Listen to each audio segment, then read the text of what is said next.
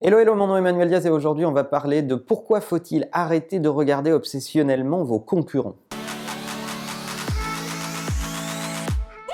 Alors oui, on nous apprend très tôt en école de commerce ou en école de com et de marketing que le sacro-saint benchmark est indispensable. Oui, c'est vrai, oui, il faut connaître son marché, oui, il faut connaître ses concurrents, oui, il faut connaître la topographie des forces en présence et de savoir qui vous entoure dans votre marché, mais regardez obsessionnellement vos concurrents régulièrement pour décider de votre stratégie, ça, je n'y crois pas une seule seconde. Et malheureusement, trop de gens ont tendance à s'inspirer uniquement de leurs concurrents dans leur secteur. Qu'est-ce que ça fabrique? Ça fabrique finalement des instincts de suiveurs et on se rend compte que lorsqu'un secteur fait ça à l'échelle entière, il n'y a plus beaucoup d'innovation dans ce secteur. On voit des gens se courir les uns derrière les autres, gommer leurs petits avantages concurrentiels euh, aux uns et aux autres petit à petit et ça fabrique des choses assez puisque peu de différence et peu d'aspérité entre les différents acteurs d'un secteur d'activité. D'autre part, ça vous met à la merci de être qu'un suiveur et donc d'avoir les inconvénients d'un suiveur, c'est-à-dire que si vos concurrents se plantent, ils vont dans une mauvaise direction, eh bien vous risquez de vous planter aussi et ça vous met aussi dans une posture où la seule différence va être dans la capacité à exécuter plus tellement dans l'innovation, plus tellement dans les idées, mais vraiment dans votre capacité à exécuter vite et à exécuter au même rythme euh, que les autres.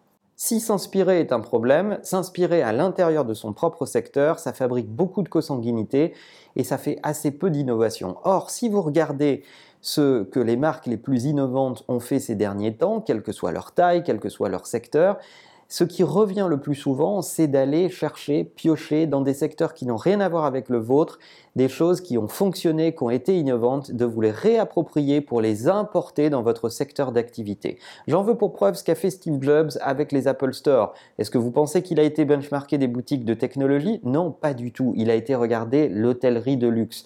Si vous regardez les Tesser, il n'y a pas très longtemps, ils ont inventé un nouveau bec verseur. Eh bien, figurez-vous que ce bec verseur a été inspiré des produits cosmétiques et pas du tout des produits de food euh, de leur industrie.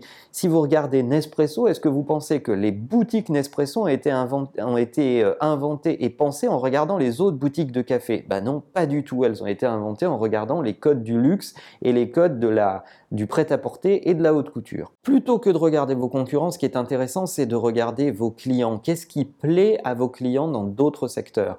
Pourquoi ces innovations, ces choses nouvelles qui sont faites dans d'autres secteurs rendent vos clients addict à telle ou telle marque ou à telle ou telle enseigne? Comment vos clients rétribuent euh, en payant de fidélité euh, telle ou telle marque qui a arrivé euh, à, leur faire gagner du temps ou à, les, surprendre ou à les distraire.